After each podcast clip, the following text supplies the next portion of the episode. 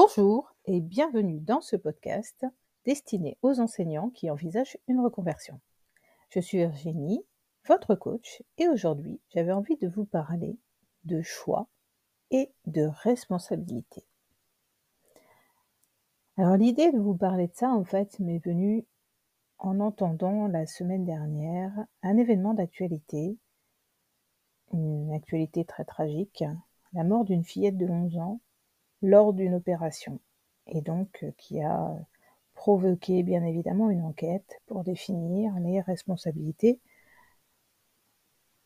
Pourquoi cette opération a mal tourné. Donc tout d'abord, première chose, la nouvelle étant très triste, je n'ai absolument pas envie de commenter sur ce qui a pu se passer et je n'ai d'ailleurs pas cherché à savoir. Je trouve que ça concerne l'hôpital, le personnel soignant, la famille, les proches. Mais voilà, je n'ai pas du tout eu envie de, savoir quelles étaient les suites de cette histoire parce que, euh, en plus, voilà, le côté médiatique fait qu'on va toujours en rajouter. Euh, pour moi, la perte d'un enfant, euh, c'est vraiment d'un niveau asymptotique vers l'infini sur l'échelle de la douleur, donc c'est pas quelque chose que je souhaite commenter. Donc à partir de là, moi ce que ça m'a inspiré, c'est que la tendance actuelle, c'est de faire des procès aux médecins, au personnel médical en général. Alors il y a différentes raisons bien sûr. Hein. Il y a cette envie de justice, puisque quand il arrive euh, un accident euh, lors d'une opération, lors d'une intervention, évidemment qu'on a envie de réparer, on a besoin de réparation et ça c'est normal. Ça peut être aussi une envie de vengeance, face à quelqu'un qui serait vraiment très en colère du, résultat. Et j'imagine que voilà, les parents de cette petite fille, par exemple, euh, peuvent avoir envie de se venger. Je peux comprendre. Je ne dis pas que je, cautionne, mais je peux comprendre. Ça peut être l'envie de punir une personne qu'on estime ne pas être à la hauteur de sa tâche, ne pas avoir été à la hauteur de, de ce qu'on attendait d'elle.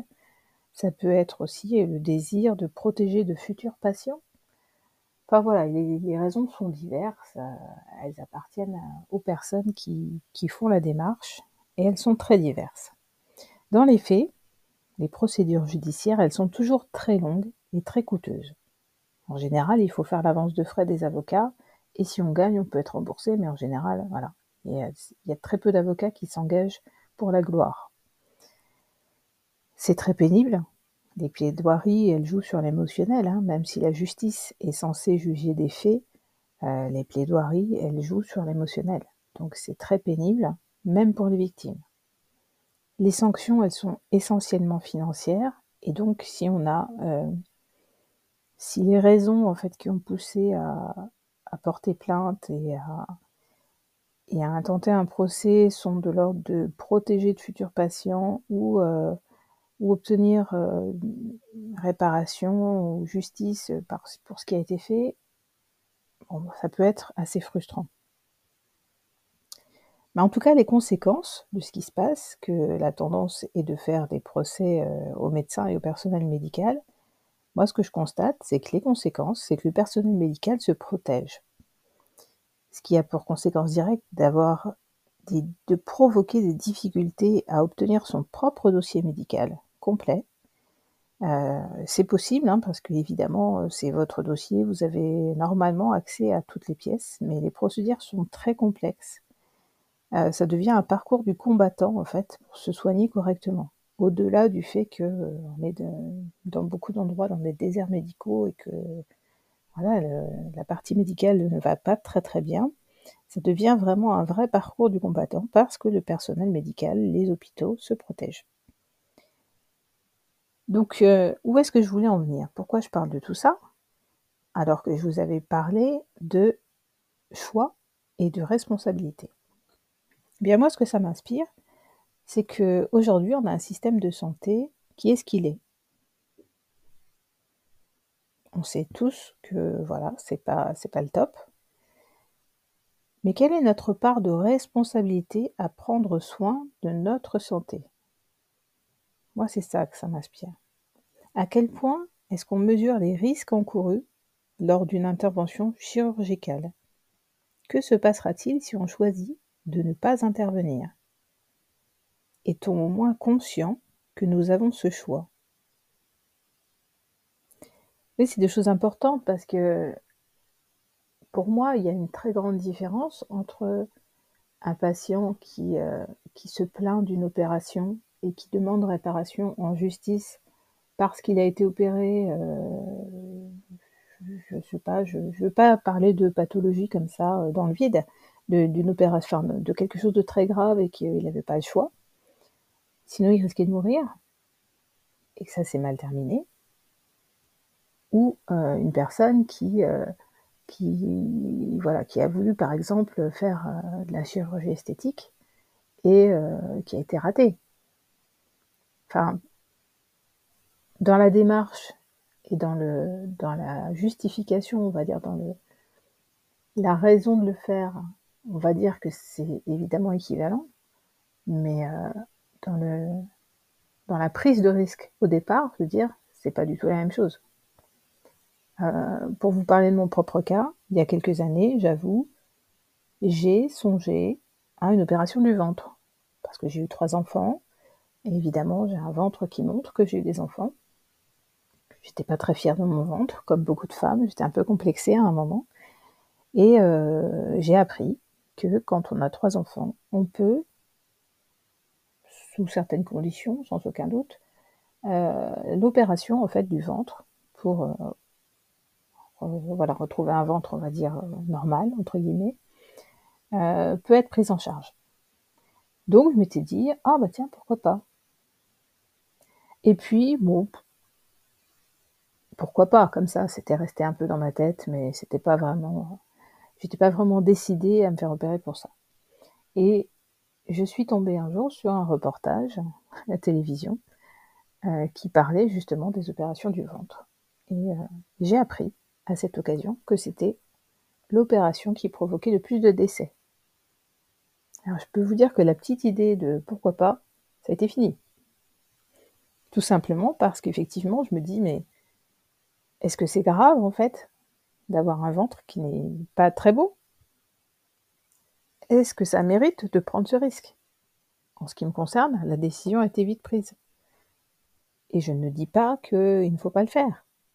Je dis juste que c'est important, il me semble important d'être conscient au départ des risques que l'on prend.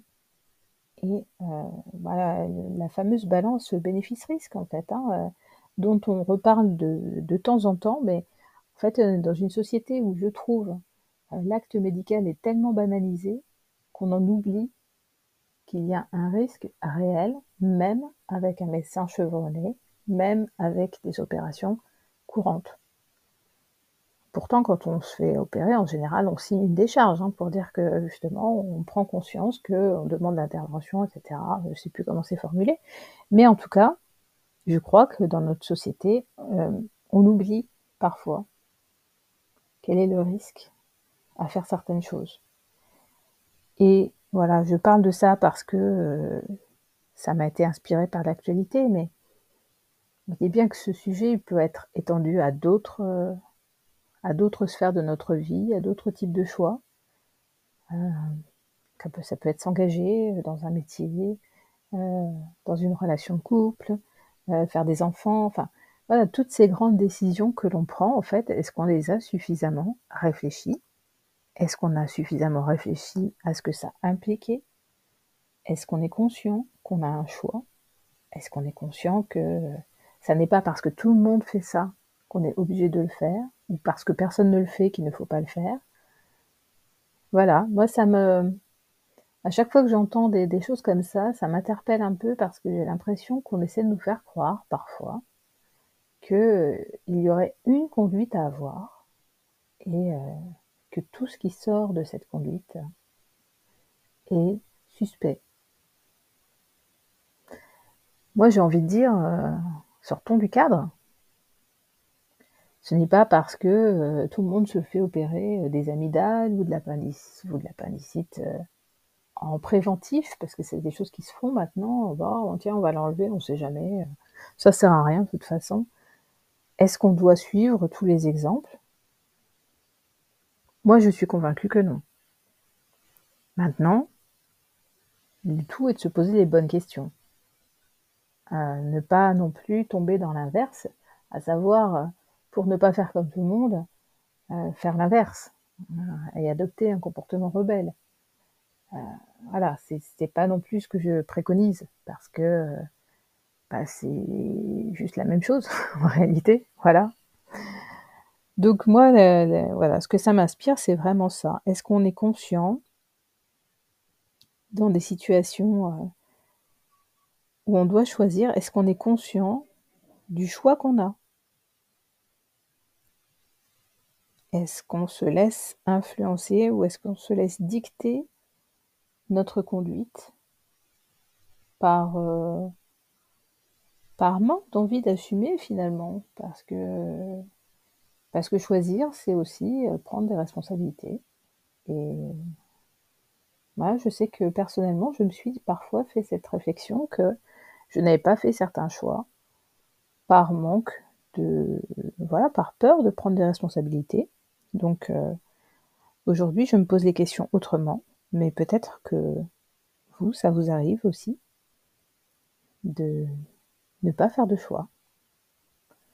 Parce que parfois, euh, ne pas choisir, c'est aussi rester dans le confort euh, et puis pouvoir reprocher aux autres de nous avoir mal conseillés. Donc, c'est quelque chose que je trouve, enfin, c'est un point que je trouve intéressant à, développer. Je ne sais pas ce que vous en pensez.